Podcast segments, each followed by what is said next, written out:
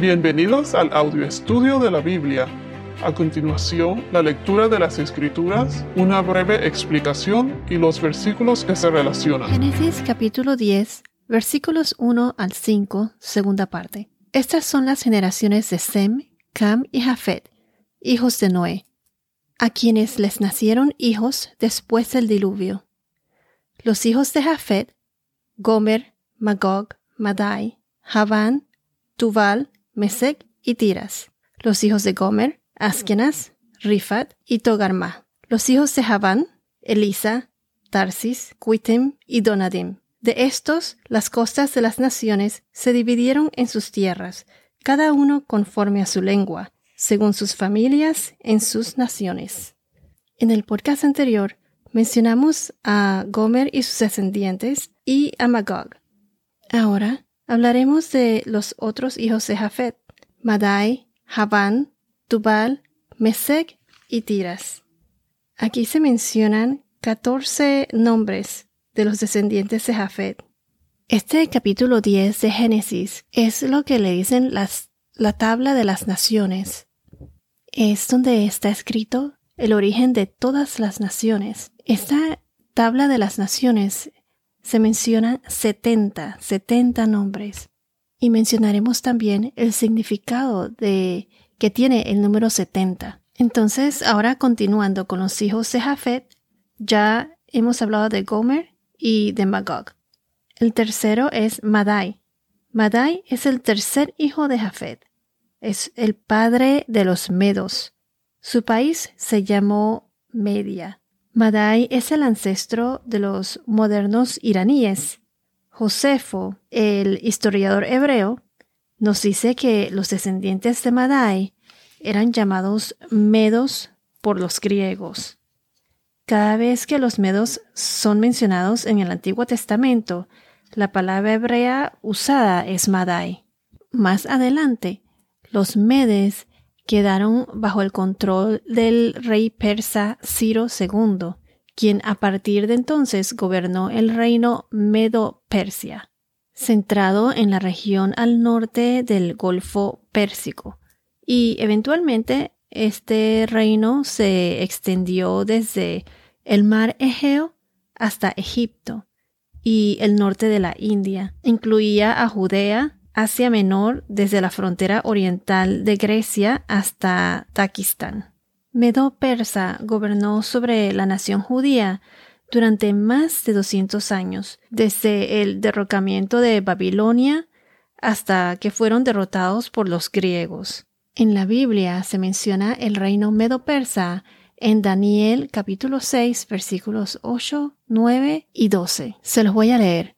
Daniel capítulo 6 versículos 8 al 9 y 12. Ahora pues, oh rey, promulgue el mandato y firme el documento para que no sea modificado, conforme a la ley de los medos y persas, porque no puede ser revocada. Por tanto, el rey Darío firmó el documento, esto es el mandato. Cuando Daniel supo que había sido firmado el documento, entró en su casa en su aposento superior tenía ventanas abiertas en dirección a Jerusalén. Y como solía hacerlo antes, continuó arrodillándose tres veces al día, orando y dando gracias delante de su Dios. Entonces estos hombres, de común acuerdo, fueron y encontraron a Daniel orando y suplicando delante de su Dios. Por lo cual se presentaron ante el rey y le hablaron tocante al mandato real ¿No firmó usted un mandato que cualquier hombre que en el término de treinta días hiciera petición a cualquier dios u hombre fuera de usted, oh rey, fuera echado en el foso de los leones? La orden es cierta, conforme a la ley de los medos y persas, que no puede ser revocada, respondió el rey. Esto fue cuando le tendieron una trampa al profeta Daniel para que el, rey lo tirara al foso de los leones. Y aquí podemos ver claramente cómo ellos eh, se mantienen conforme a la ley de los medos y persas. Primero fue Babilonia y luego derrotado por el imperio medo-persa y después los griegos. Isaías, Jeremías y Daniel profetizaron que los medos persas conquistarían el imperio babilónico. Y así fue lo que pasó. Esta fue una de las profecías en la Biblia que se cumplió.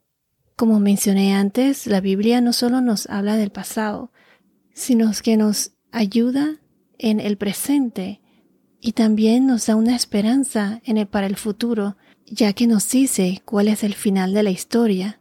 Nos da esperanza porque sabemos que Dios es victorioso. Jesús vendrá por nosotros, por todos los creyentes, y seremos todos partes de un nuevo reino, de la vida eterna, victorioso sobre Satanás. Así como lo era Edén, todo perfecto durante la creación, y mucho mejor, así será la nueva Jerusalén, todos en el nuevo reino de Dios. Si vamos a Isaías capítulo 13, versículos 17 al 19, nos dice, Isaías 13, 17 al 19. Voy a provocar los medos contra ellos, que no estiman la plata ni se deleitan en el oro. Con sus arcos barrerán a los jóvenes. No tendrán compasión ni aun del fruto del vientre, tampoco de los niños tendrán piedad sus ojos. Y Babilonia, hermosura de los reinos, gloria del orgullo de los caldeos, será como cuando Dios destruyó a Sodoma y a Gomorra. Aquí vemos la profecía del profeta Isaías cuando hablaba de la destrucción de Babilonia. Otra profecía decía que los medos se expanderían más allá de Babilonia y afectarían a todas las naciones. Esto se encuentra en Jeremías capítulo 51 versículos 28 al 29. Se los voy a leer. Reúnan a las naciones contra ella, a los reyes de Media, a sus gobernadores, todos sus magistrados, y a toda la tierra de su dominio. La tierra tiembla y se retuerce, porque se cumplen los designios del Señor contra Babilonia, de hacer de la tierra de Babilonia una desolación sin habitantes. A los medo-persas se les llamó más tarde solo persas. Desde 1935 ellos han llamado a su país Irán. Los medos también se asentaron en la India. Hasta ahora ya hemos visto los de los hijos de Jafet a Gomer, Magog y Madai. El otro nieto de Noé fue Javán. Javán se estableció en lo que el día de hoy se conoce como Grecia. Grecia aparece en el Antiguo Testamento. La palabra hebrea para Grecia es Javán, J-A-V-A-N. Daniel, el profeta, que veremos más adelante, se refiere al rey de Grecia llamándolo el rey de Java. Esto lo podemos ver en Daniel capítulo 8 versículo 21. Daniel 8 21. Esto fue cuando el ángel Gabriel le estaba explicando a Daniel la visión que había tenido. Aquí en este versículo, la traducción hebrea para Grecia es Java, como mencionamos anteriormente. Se los voy a leer. El macho cabrio peludo representa el reino de Grecia, y el cuerno grande que está entre sus ojos es el primer rey. Como mencioné, esta es la explicación. Aquí en Génesis 10, de los hijos de Jafet, solo mencionan a las descendencias de Gomer y Javán. Ya sabemos que los de Gomer fueron Askenaz, Rifat y Togarma. Y ahora los de Javán son Elisa, Tarsis, Quitim y Dodadnim. Javán se puede identificar como los griegos en Macedonia. Macedonia es donde provino Alexander el Grande. El primer hijo de Javán fue Elisa y dio nombre a los Eliseos, una de las ramas paternas de los pueblos griegos, según Josefo, el historiador judío del primer siglo. En Ezequiel capítulos 27, versículo 7, las islas de Elisa se mencionan, pero De todos modos, no existen pruebas concluyentes sobre la ubicación de Elisa y lo único que puede decirse es que las que hay disponibles señalan a Grecia, más bien que al norte de África o Chipre. También es razonable pensar que los descendientes de Elisa no permanecerían siempre en el mismo lugar, sino que con el transcurso de los siglos se alterara o se ampliara la región que ocuparon en, un principio, de modo que el nombre Elisa aplicará a zonas distintas en diferentes épocas. El otro hijo de Javán, Tarsis, eh, Tarsis se extendió más adentro, tierra adentro hacia el norte del Danubio, que no llegó al mar hasta que llegó a los distritos del norte de Italia. El primer hijo de Javán, Elisa, siguió la costa del mar y colonizó Grecia, y ahora Tarsis está tierra adentro. Esto se encuentra en 1 Crónicas 1.7 y 2 Crónicas 9.21. Les voy a leer el segundo libro de las Crónicas, capítulo 9, versículo 21. Porque el rey tenía naves que iban a Tarsis con los siervos de Hiram, y cada tres años las naves de Tarsis venían trayendo oro, plata, marfil, monos y pavos reales. Podemos ver que hay una conexión fuerte entre los descendientes de Tarsis y los barcos. En Isaías, por ejemplo, el nombre de Tarsis aparece en siete versos con referencia a los barcos de Tarsis. En Isaías 60, versículo 9, en Salmos 72, versículo 10, en Ezequiel 27, versículo 12. Cuitín fue el tercer hijo de Javán. En Daniel capítulo 11 versículos 30. En Daniel, por ejemplo, mencionan las naves de Cuitim.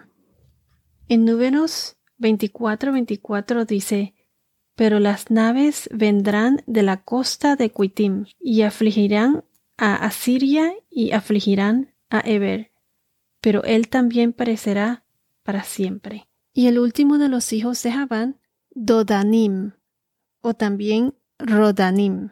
En el primer libro de las Crónicas, capítulo 1, versículo 7, la R y la D se intercambian. Es el mismo nombre. Ahí aparece como Rodanim. Estas son la isla de Rhodes, la ciudad de Dodona, como aparece en Ezequiel capítulo 27, versículo 15. Se los voy a leer. Ezequiel capítulo 27 versículo 15 nos dice, Los hijos de Dedán comerciaban contigo. Muchas costas eran clientes tuyas. Colmillos de marfil y madera de ébano te traían como pago.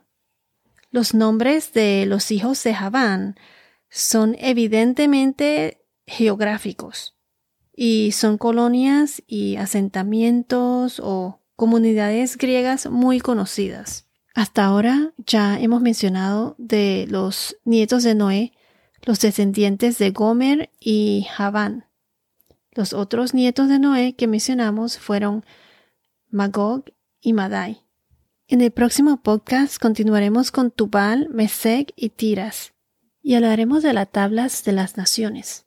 Este capítulo de Génesis, el capítulo 10, puede que a muchos como que no les haga mucho sentido porque es, se trata de pura geografía e historia.